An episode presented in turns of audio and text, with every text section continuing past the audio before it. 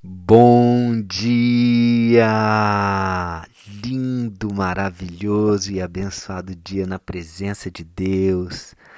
Uau! Hoje estamos no dia 600 do projeto Bíblia para Iniciantes. Vamos celebrar? que marca, hein? Que marco esses 600 áudios já. E tem muito mais, hein? Tem muito mais. A palavra de Deus é é densa, profunda, poderosa, maravilhosa, tanta coisa para a gente aprender com a palavra de Deus, não é, é mesmo? Bom, então hoje vamos continuar aqui com o capítulo 6 da primeira carta de Paulo a Timóteo, versículos 3 a 10. Paulo vai falar agora sobre o perigo dos falsos mestres e o perigo também da riqueza que pode ser bom, mas tem que ter muito cuidado. Amém? Bom, então vamos falar sobre isso. Versículo 3 ele diz assim: eu vou ler numa versão um pouquinho mais. É, que é a no, nova tradução da língua de hoje, que é um pouquinho mais. É, é, é dá para entender melhor, tá bom? Se alguém ensina alguma doutrina diferente e não concorda com as verdadeiras palavras do Senhor Jesus Cristo e com os ensinamentos da, da religião, ou seja, da, da, do Evangelho, essa pessoa está cheia de orgulho e não sabe de nada. Discutir e brigar a respeito de palavras é como uma doença nessas pessoas. E daí vem invejas, brigas, insultos, desconfianças, uh, desconfianças maldosas, inclusive, e discussões sem fim, como costumam fazer as pessoas que perderam o juízo e não têm mais a verdade. Essa gente pensa que religião é um meio de enriquecer.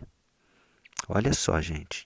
Ele está falando aqui para a gente ter cuidado com pessoas que ficam aí discutindo, criando questões com doutrinas, com palavras, pessoas essas que provavelmente são pessoas que tenham conhecimento da palavra, da Bíblia, das Escrituras e que falam de uma forma né, que, que parece ser é, convincente, mas temos de ter muito cuidado. Por isso, gente, a importância da gente conhecer a palavra de Deus, não ficar dependendo de pessoas falarem da palavra de Deus para gente. Todos nós temos acesso à palavra, ela está aí, disponível, uma fonte de conhecimento tão maravilhosa. E muita gente não acessa essa fonte de conhecimento que é uma fonte também de sabedoria.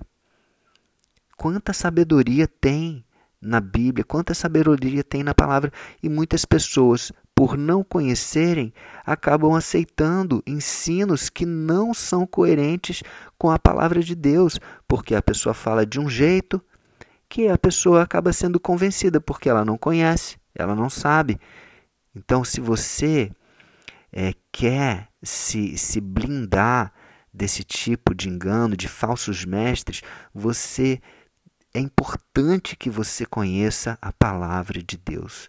Por isso a importância desse projeto ou qualquer outro projeto que, que, que venha a, a trazer a palavra de Deus, a essência da palavra de Deus para as pessoas e a importância da Bíblia. Né? Você, é importante você ter uma Bíblia, é importante você ter a sua leitura, é importante você ter o seu relacionamento com Deus através da palavra. Amém? E ele fala aqui que muitas dessas pessoas utilizam a religião como um meio de enriquecer. Então isso, gente, tem de ter muito cuidado, porque por mais que existem pessoas maravilhosas, pastores, igrejas maravilhosas, né, que levam a palavra de Deus, que façam um trabalho incrível, maravilhoso. Existem também outros que estão focando no seu próprio lucro, na sua própria riqueza. E a ganância toma conta do coração dessas pessoas e elas veem próprio, o próprio conhecimento que eles adquiriram na palavra como uma forma de obter lucro. Então, gente, a gente tem que ter muito, muito cuidado. E lógico, conhecer a palavra de Deus. Versículo 6. Ele continua aqui: De fato, a, a religião, ou melhor, eu não gosto nem dessa palavra religião, né? Eu acho o relacionamento com Deus, mas vamos, vamos falar aqui da, de como está, né? A religião é uma fonte de muita riqueza, mas só para aquelas pessoas que se, que se contentam com o que têm. Né? Só para aquelas pessoas que realmente levam a palavra e, e praticam a palavra, né? E com tudo o que, o que tem na palavra, todos os direcionamentos que tem na palavra, né? e não aquela que, que fica querendo se enriquecer. Versículo 7. O que foi que trouxemos para este mundo? Nada. E o que é que vamos levar do mundo? Nada. Então, portanto, se temos comidas e roupas, fiquemos contentes com isso. Para que a ganância? Né? Para que a ganância? Versículo 9. Porém, aqueles que querem ficar ricos caem em pecado, ao serem tentados e ficam presos na armadilha de muitos desejos que são chegam a ser tolos, que fazem mal e levam as pessoas a se afundarem na desgraça e na destruição. Então, temos de ter muito cuidado ao querermos ficar rico? O que tem por trás disso?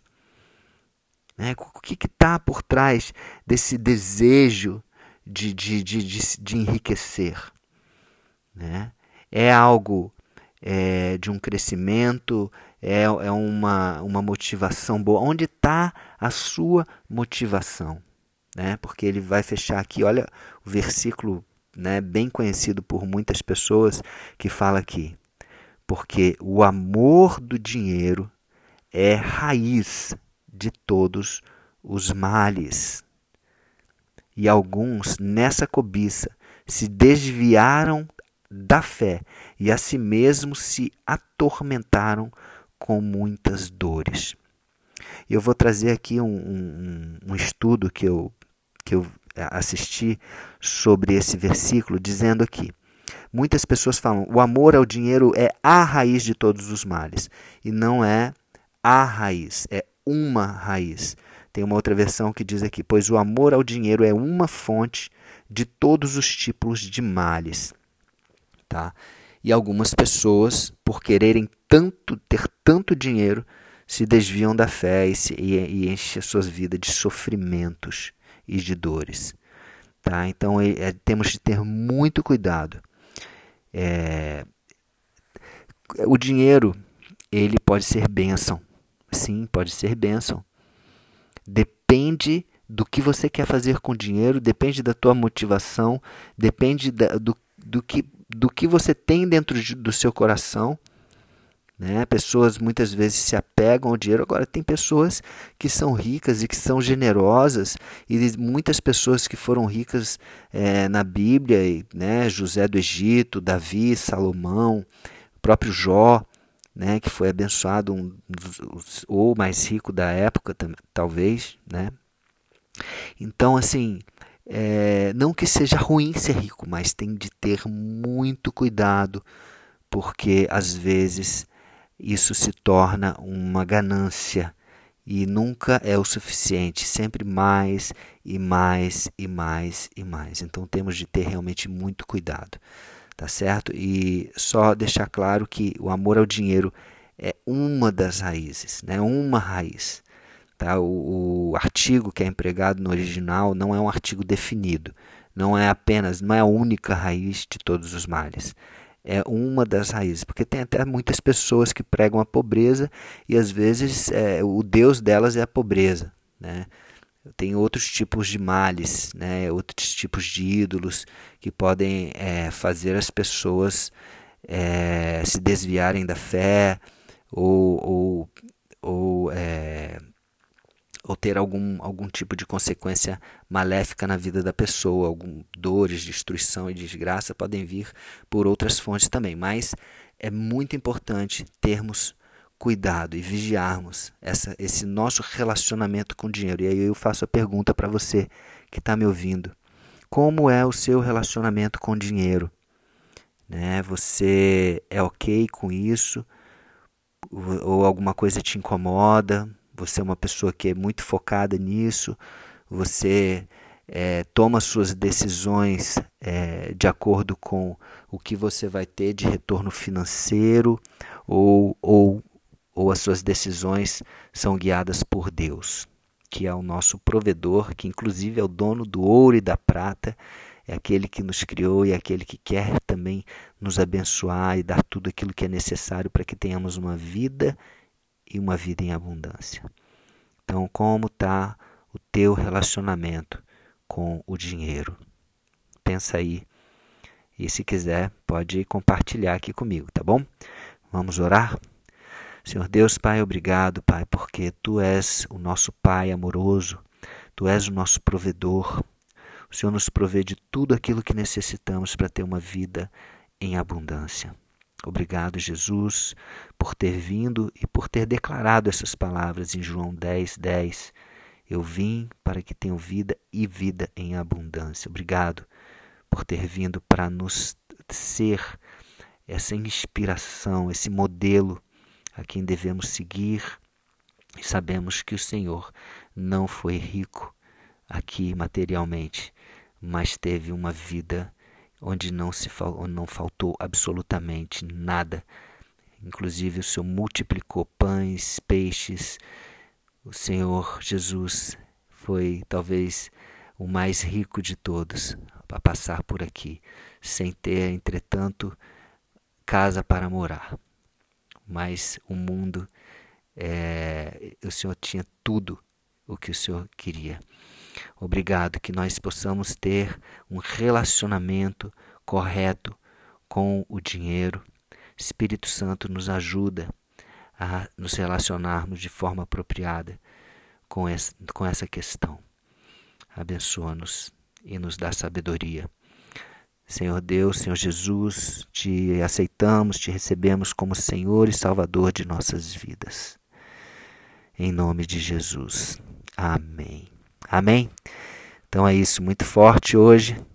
Obrigado por estar aqui comigo e vamos juntos, vamos continuar juntos. Compartilha a palavra de Deus e deixa Deus usar a sua vida. Um beijo no coração e até o próximo dia do projeto.